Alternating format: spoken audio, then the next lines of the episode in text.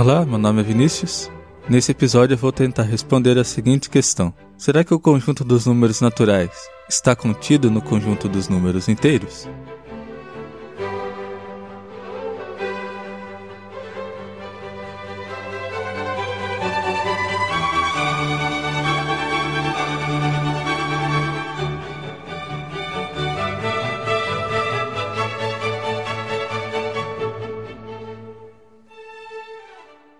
Inicialmente vale dizer que os conceitos que eu apresentarei aqui podem ser todos formulados dentro da teoria de conjuntos ZFC. Lembrando que os termos primitivos são apenas as relações de pertinência e de igualdade. E nessa teoria, tudo que eu tenho são conjuntos. Então, nesse sentido, todos os números são, na verdade, conjuntos. Ou seja, um número natural é um certo tipo de conjunto um número inteiro também é um outro tipo de conjunto e assim por diante. E só relembrando também como que a gente define a relação de inclusão. Então, um conjunto A está contido em um conjunto B. Se x pertence a A, implica que x pertence a B. Então, quando eu digo que o conjunto dos números naturais está contido no conjunto dos números inteiros, eu quero dizer que todo número que pertence ao conjunto dos números naturais pertence ao conjunto dos números inteiros. Mas veja que, nesse caso, estaríamos dizendo que, por exemplo, o número 7 pertence ao conjunto dos naturais, o que implica que o número 7 pertence ao conjunto dos números inteiros. Só que acontece é que sabemos que os números inteiros possuem uma propriedade que os números naturais não possuem, que é a existência de um elemento chamado inverso aditivo, que é um elemento que, quando somado a um número x, produz o elemento neutro da soma, que geralmente é o número zero. Um exemplo intuitivo. O inverso aditivo do 7 é o menos 7, porque a soma de 7 com menos 7 é igual a zero. Agora, o que eu quero chamar a sua atenção é que o 7 enquanto número natural não é exatamente o mesmo 7 enquanto número inteiro já que os números inteiros possuem uma propriedade que os números naturais não possuem. Ou seja, o conjunto dos números naturais não é exatamente um subconjunto dos números inteiros, mas eu posso dizer que o conjunto dos números inteiros possui ali uma espécie de cópia isomórfica dos números naturais. Isso intuitivamente quer dizer que o conjunto dos números inteiros possui um subconjunto que não é exatamente o conjunto dos números naturais, né? já que a gente viu que esses conjuntos possuem propriedades diferentes, mas esse subconjunto se comporta como um número natural, dizendo assim aproximadamente. Então, para a gente entender isso, a gente tem que verificar o que é um número natural e o que é um número inteiro dentro da teoria de conjuntos, né? ou como que a gente constrói esses conjuntos dentro da teoria ZFC. Então, uma construção para os números naturais é a construção de von Neumann. Então, nessa construção, o número zero é identificado como conjunto vazio, daí você pode mostrar, né, ou podemos tomar axiomaticamente a existência do conjunto vazio, e a construção dos outros números é feita por meio de uma operação sucessor. Então, o sucessor de um conjunto X é a união de X com um conjunto unitário que tem como único elemento o próprio x.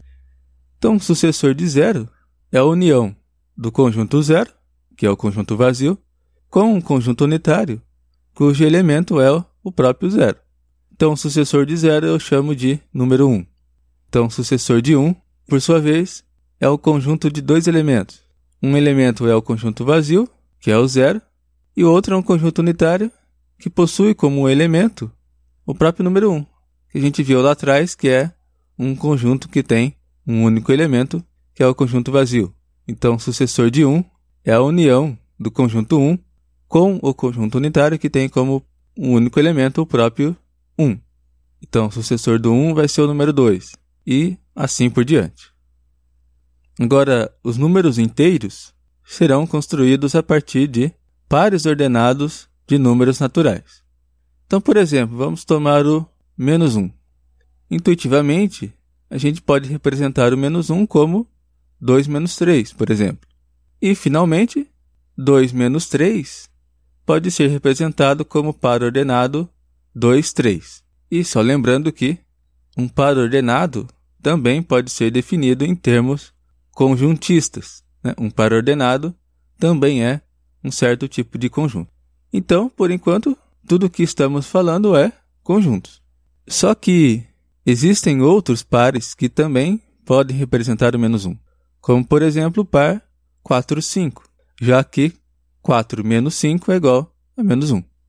Ou seja, os pares 2, 3 e 4, 5, nesse contexto, devem ser equivalentes, né? ou seja, representam o mesmo número, intuitivamente falando, o menos 1.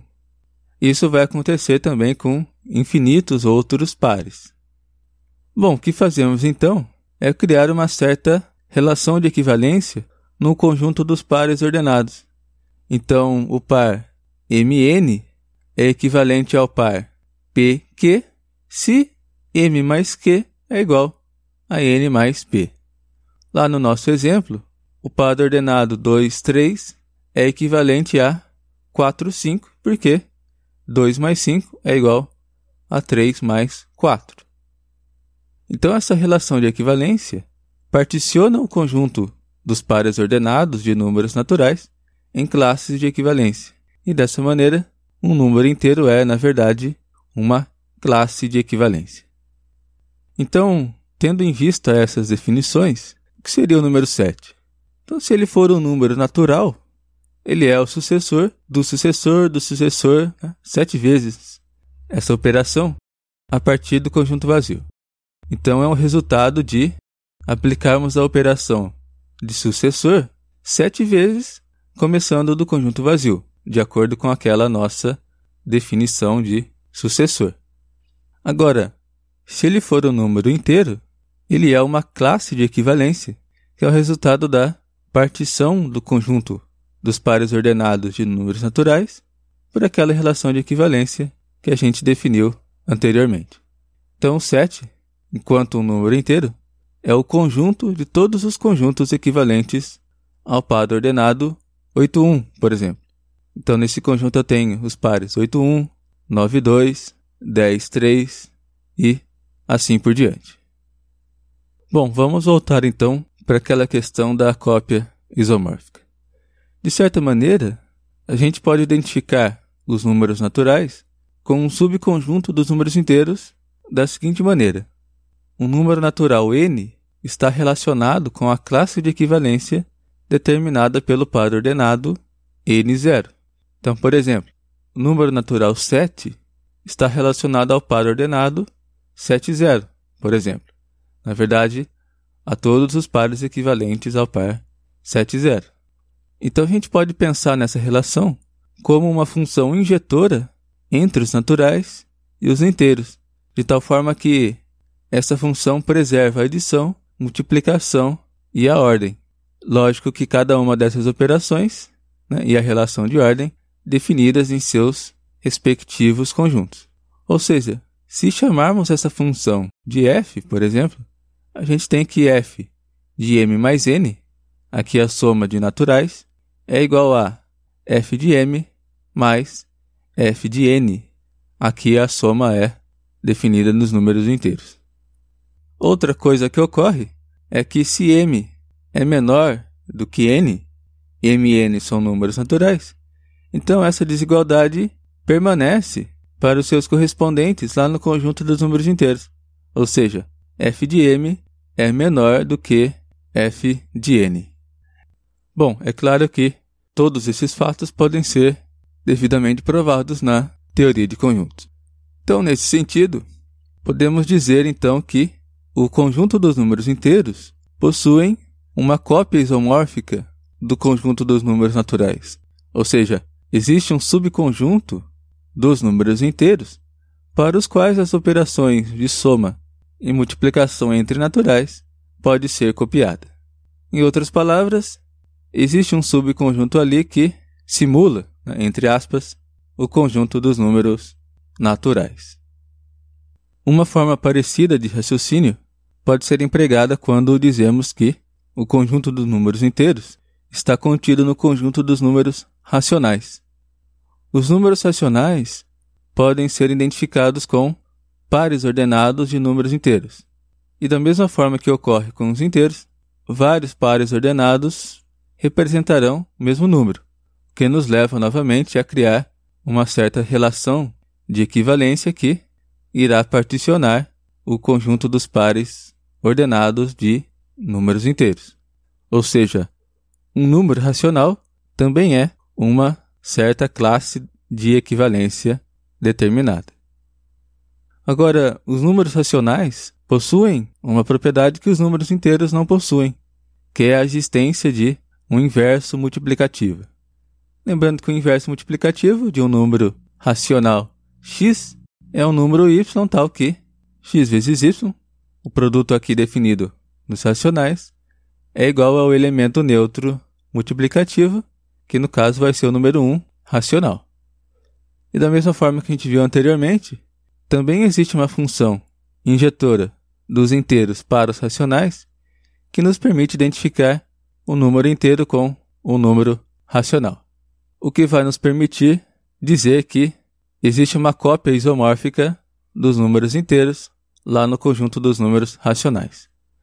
Bom, e essa mesma ideia ocorrerá quando a gente for estender os racionais para os reais. Mas por enquanto, eu acho que é isso. Então, dentro da teoria de conjuntos, quando estendemos os números naturais para criar os números inteiros, a gente não está simplesmente tomando a união de números positivos com números negativos. A gente está, na verdade, criando um novo conjunto, né? utilizando, é claro, um conjunto já tomado como existente, para o qual a gente vai ter que definir novas operações. Então, esse novo conjunto, de certa forma, carrega uma cópia do conjunto anterior.